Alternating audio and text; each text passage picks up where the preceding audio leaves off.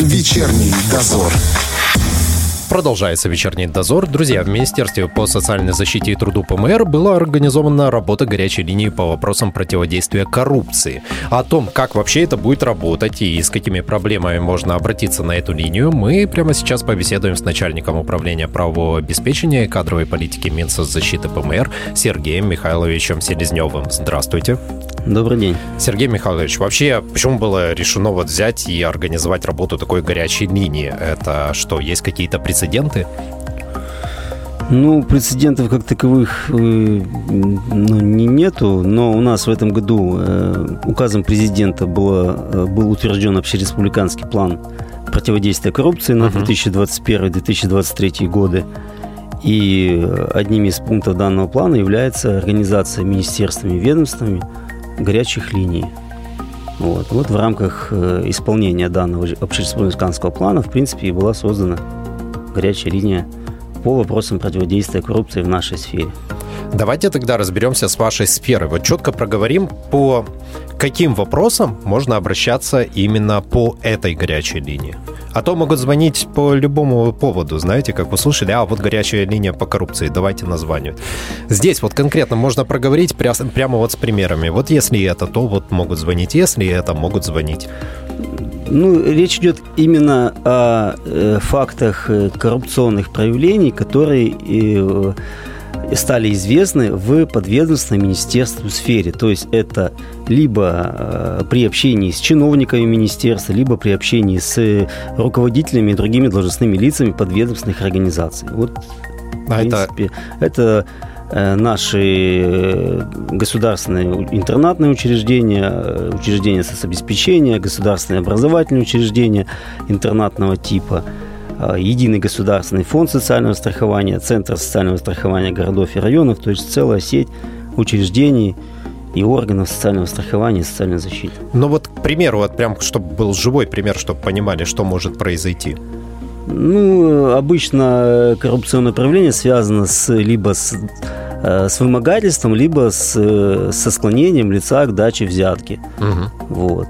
Ну, гипотетически представим ситуацию, когда э, человек приходит к руководителю какого-нибудь учреждения и просит э, ну, разъяснить порядок, допустим, помещения какого-то родственника в такой uh-huh. интернат. Uh-huh. И ему в процессе такого общения дают понять, э, что такой вопрос может быть решен быстро и положительно uh-huh. за определенные вот, как раз действия какого-то или выгоду имущественного характера. Все, тогда понятно. Хорошо, как вообще вот это вот происходит, когда я звоню на горячую линию? Я, например, звоню и говорю там, «А, меня зовут Россия, э, Роман, вот какой-нибудь там руководитель такого-то mm-hmm. учреждения по имени Василий требует с меня вот 500 рублей за то, чтобы моего родственника поместить там в, в интернат. Mm-hmm. И я такой, сделайте что-нибудь с Василием, накажите его. Ну, э, лицо, которое будет принимать такой звонок, он попросит вас представиться, э, рассказать, э, кто вы, угу. ваши контактные данные, чтобы можно было с вами связаться, и и попросит вас изложить суть, суть обращения, чтобы это зафиксировать, этот факт. А дальше по этому факту будет проведено разбирательство. Сотрудник, принявший такой звонок, поставит незамедлительно в известность министра о данном факте.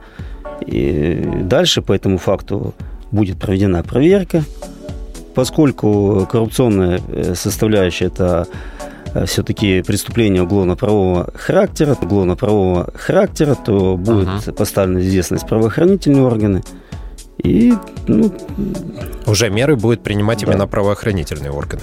Да. Само собой. По сути, да. А, такой чисто гипотетический вопрос, уж простите, что я задаю. А если это министр?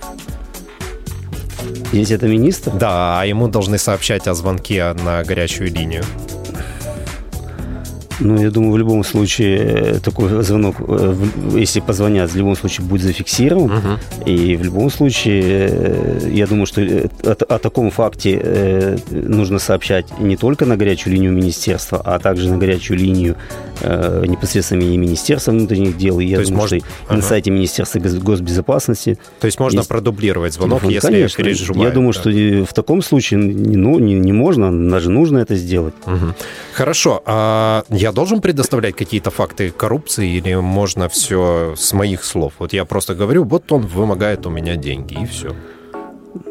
Ну, конкретно по телефону вы и не представите никаких доказательств. Это будет ваше сообщение. Угу. Уже в процессе разбирательства вы, если у вас будут какие-то располагать какими-то конкретными фактами или доказательствами, угу. вы сможете их предоставить. Но это уже при работе с э, МВД, с органами, да? Да, непосредственно. То есть, а вопрос, если у меня нету никаких доказательств, я там не догадался снять или еще что-то? Ну, это уже будет устанавливаться в процессе проверки, потому что, опять же, если мы говорим о доказательствах, то существует такое понятие, как допустимость доказательства, относимость, и обычно с этим работают уже правоохранительные органы. А... Ну, вот наша задача, да. в чем заключается, это прежде всего зафиксировать такой факт и дать ему ход. Угу. То есть не замолчать о нем, а э, этот факт э, проверить, и поставить в нем соответствующий орган известности. Какую информацию вы спросите у меня, если я позвоню на горячую линию? Ну, значит, э, фамилия, имя, отчество, э, контактные данные угу. и суть вашего обращения, то есть конкретно, что вам известно. Угу. А если я хочу быть анонимным? Ну, в принципе, ваша анонимность, она и так будет обеспечена тем, что о данном, о вашей, ваши сведения, которые вы, э, вы сообщили, они посторонним лицам, они сообщены не будут, в том числе тем лицам, лицам о которых вы сообщаете. Угу. Вот. В принципе, анонимность здесь в этом и заключается.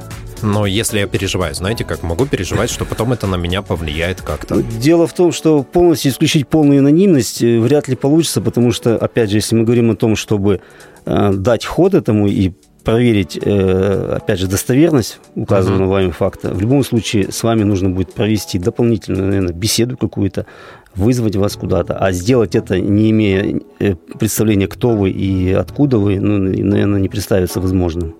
Я просто почему спрашиваю, потому что многие переживают, что вдруг эта информация потом где-то всплывет, и их э, за это как-то накажут.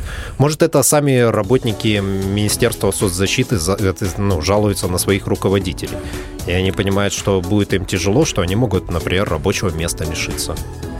Ну, такие риски, я думаю, существуют всегда, и каждый человек сам для себя решает, в принципе, и сопоставляет э, значимость и вот, э, данной информации, и риски какие-то, может, если они есть, ну, с теми последствиями, которыми, которые повлечет э, проверка по данному факту. Горячая линия уже работает? Да, горячая линия работает с августа месяца. Э, работает она по будним дням с 8.30 до 17 часов. Звонки принимаются по телефону 52 102 это в Тирасполе? Это в Тирасполе, да.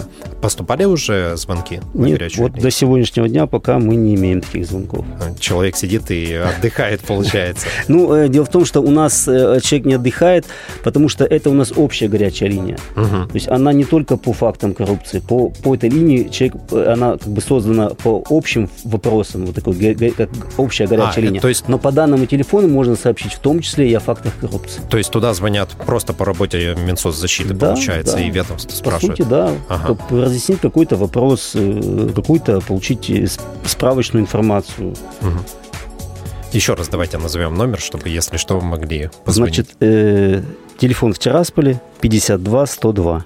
Что ж, друзья, если у вас вдруг будут э, подобные неприятные факты, и вы захотите, чтобы этому был дал, дан ход, то звоните по этому номеру телефона. У нас в гостях был начальник управления правового обеспечения и кадровой политики Минсоцзащиты ПМР Сергей Михайлович Селезнев. Вечерний дозор.